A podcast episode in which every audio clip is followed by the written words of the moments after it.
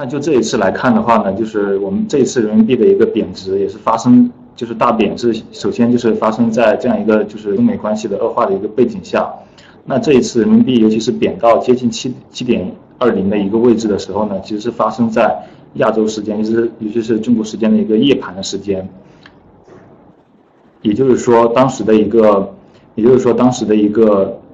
就是市场的流动性整体上是比较差的。那这也这样也其实也是隐含了一个隐含的一个事情，也就是说，就是这一次想要做空人民币的一个势力呢，其实它整体上来说力道是比较薄弱的。比如说，大家对于做空人民币这个事情，其实也并不是那么的，就是有有有自信。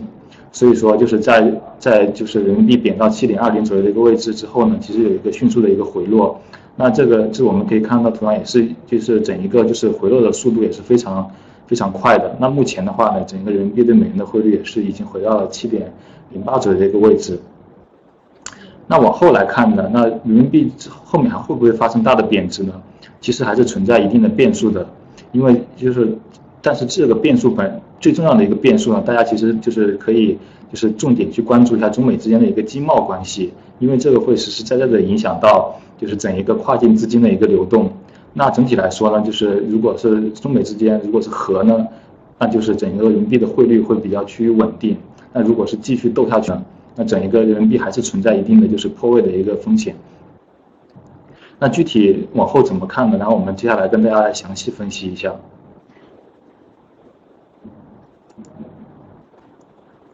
呃，最近呢，其实大家也都关注到，就是美国那边的一个因为一个种族主义的一个事件呢，出现了一些。骚乱的一个情况，尤其是一些很多的暴力示威的一个一个情况，在美国发生。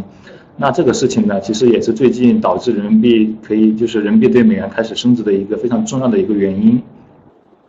怎么说呢？就是这样，因为美国的一个骚乱的事情，导致大家就是对于整一个美元的一个前景都非常比开始变得比较悲观。大家也都知道，目前在整一个目前还是整一个就是疫情对全球经济还是有非常重大的一个影响的一个背景。那尤其是美国，我们可以看到，就是美国在近期的话，整一个疫情新增的一个数量还是非常高的。也就是说，整一个美元美美国的一个经济还是非受疫疫情的影响非常大。尤其是呃，近近两个月的一个，比如说失业率或者说是 PMI 数据等等，都可以看到，就整一个恶化的情况是非常非常严重的，甚至远超之前金融危机的一个时候。那所以说，在这样一个背景下呢？美国整一个就是整一个种族主义的事件所导致的一个骚乱，对于整一个呃美国经济复苏的一个影响就会变得越发的，就是让人开始担忧。尤其是整一个美国现在怎么就呃，大家可以从新闻上也有关注到过，就最最近其实美国非有很多州呢也开始陆陆续续的开始复工。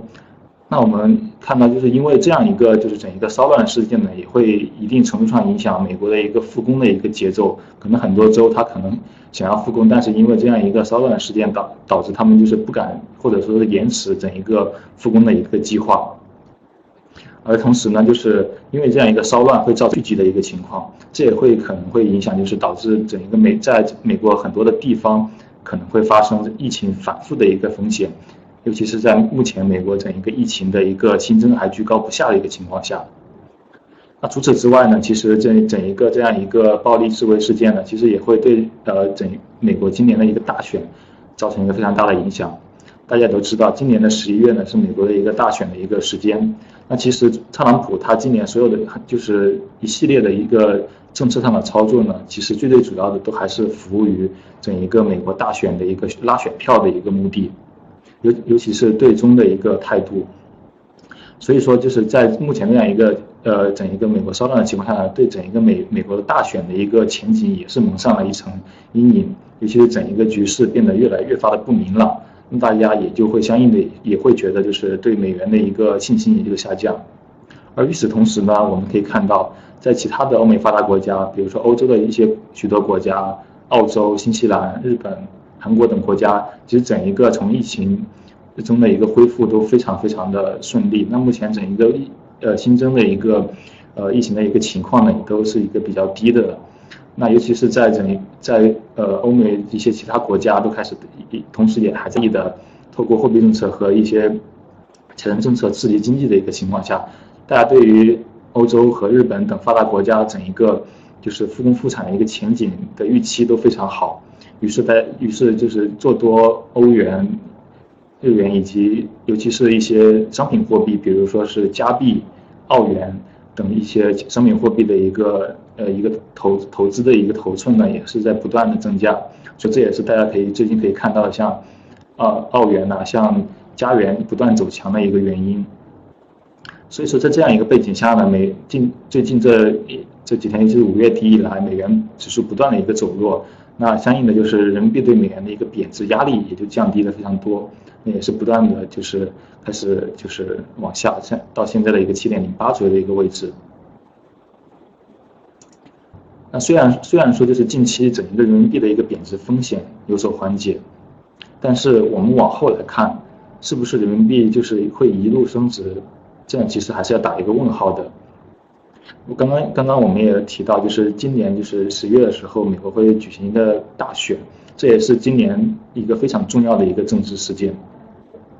那特朗普呢，他其实所有的一就是一个施政的一个方针，尤其是针对中国的一个这么一个态度呢，其实就其实很大程度上都是目的都是要服务于他的一个呃选票的一个目的的。我们可以从那个 PPT 里面这张图可以看到。就是美国的一个权威的一个调查机构，就是可以调查的数据发现，就是在近几年，整一个就是美国的一个选民，对于对于中国的一个态度和看法，其实整体上是越来越负面的。也就是说，大就是从从一个就是美国选民的一个角度来看呢，就是对就是就是对出台一些对华一些比较严厉打压或者说不利的政策，会比较符合他们的一个预期和一个。和一个想法，那所以说呢，就是这样，在这样一个背景下呢，呃，执政当局像，也就是说，也就是特朗普当局，其实他们也是会更倾向于就是去，去就是。